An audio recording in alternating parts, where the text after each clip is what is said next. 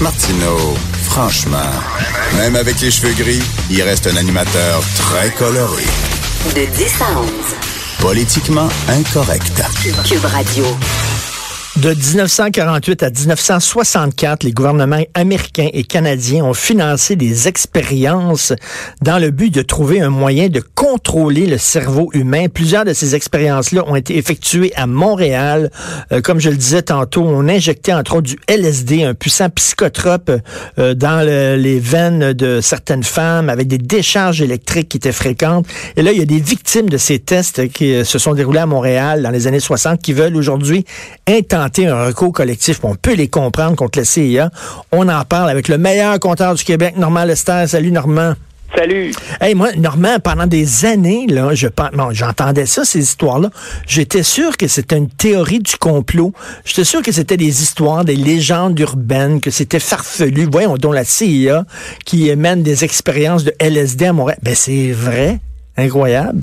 Ben, ça a été révélé pour la première fois dans une commission d'enquête sénatoriale américaine, la commission Church, dans les années 70, là, qui, après le Watergate, enquêtait sur les abus commis par la CIA. Et donc, on a découvert ce projet-là qui s'appelait MK Ultra et qui visait donc à faire des expériences secrètes sur des êtres humains, souvent à leur insu, pour essayer de développer des techniques pour contrôler leur cerveau, pour contrôler leur volonté. Euh, les Américains, il y a eu des Américains capturés au début des années 50 durant la guerre de Corée qui auraient été soumis au lavage de cerveau lorsqu'ils étaient prisonniers euh, des Chinois et des Nord-Coréens. Et Normal Esther, les amateurs de cinéma, il y a un film là-dessus qui s'appelle The, Manchurian, Candidate, qui est excellent avec. Euh, oui, un excellent film de 1962. Oui. Il y a eu un remake en 2004, mais il n'est pas aussi bon.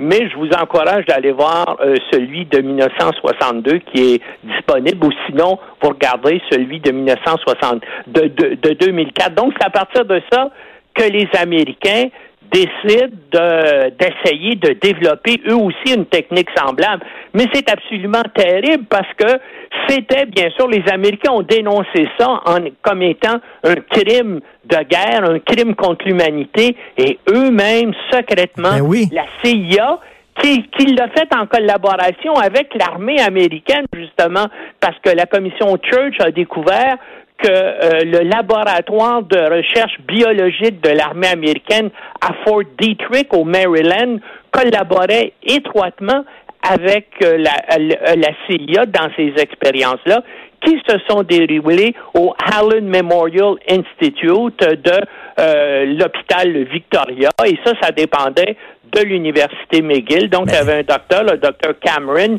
qui a reçu des subventions hmm. euh, à ce sujet-là. Mais euh, euh, je ne sais pas si vous le savez, mais l'affaire là et l'aspect canadien et l'aspect montréalais de l'affaire avait été a été révélé pour la première fois par l'émission d'enquête de Fifth State de la CBC. Ils ont sorti ça en, en 80.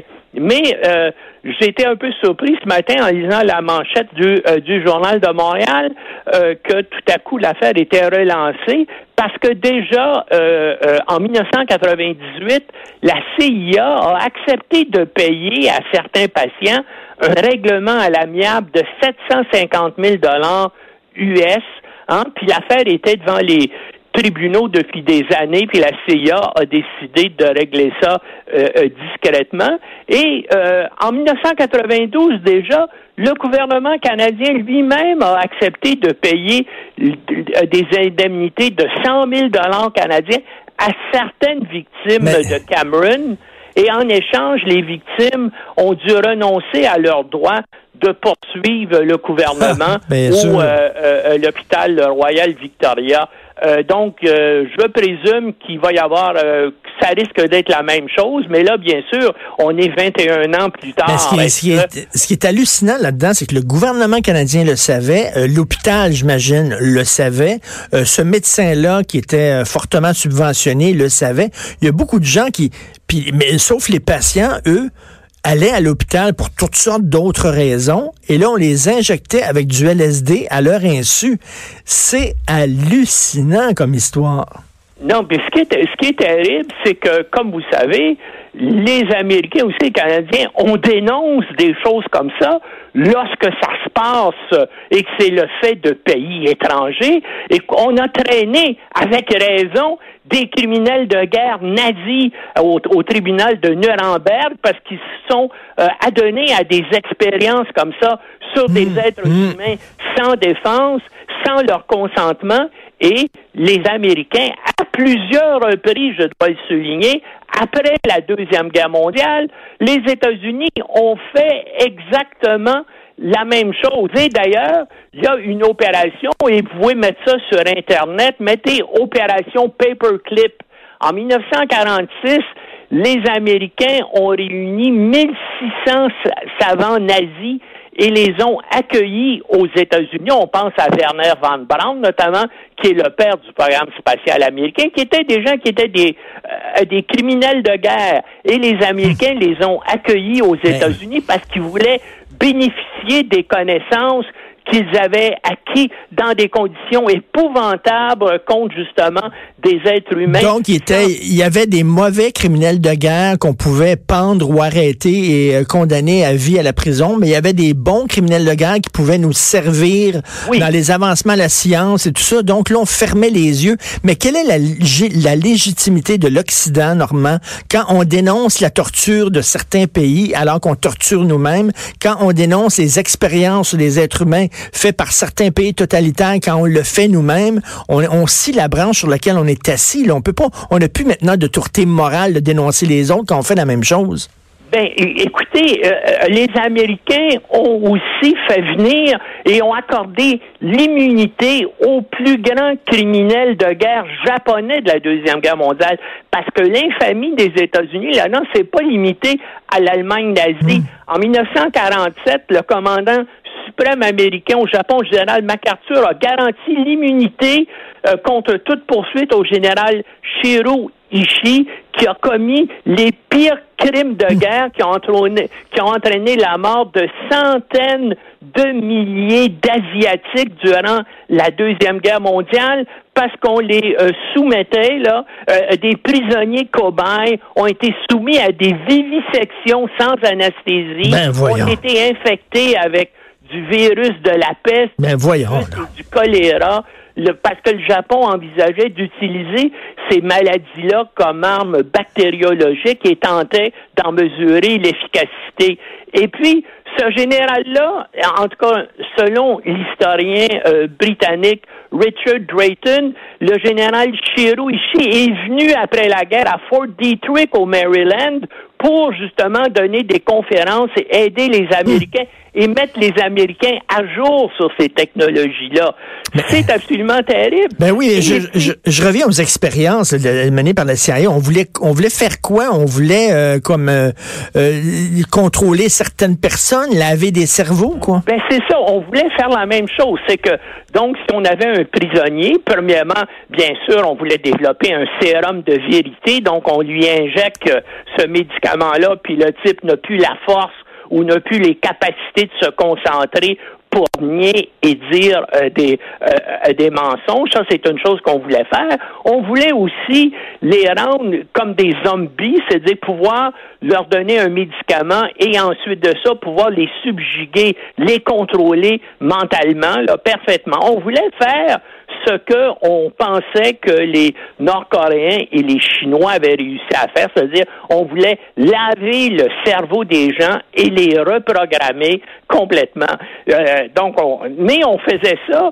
Les gens n'étaient pas volontaires. Hein? C'est des gens qui allaient voir parce que le docteur Cameron et, et l'Institut Allen Memorial étaient donc réputés dans le domaine de la psychiatrie et des troubles mentaux. Donc, les gens allaient là pour se faire soigner. Et là, sans leur consentement et sans les avertir, le docteur Cameron les soumettait à ces terribles expériences-là. Des fois, hein, il, il, restait des semaines, sinon des mois, dans le coma pendant qu'on lui, on, leur administrait ces substances-là.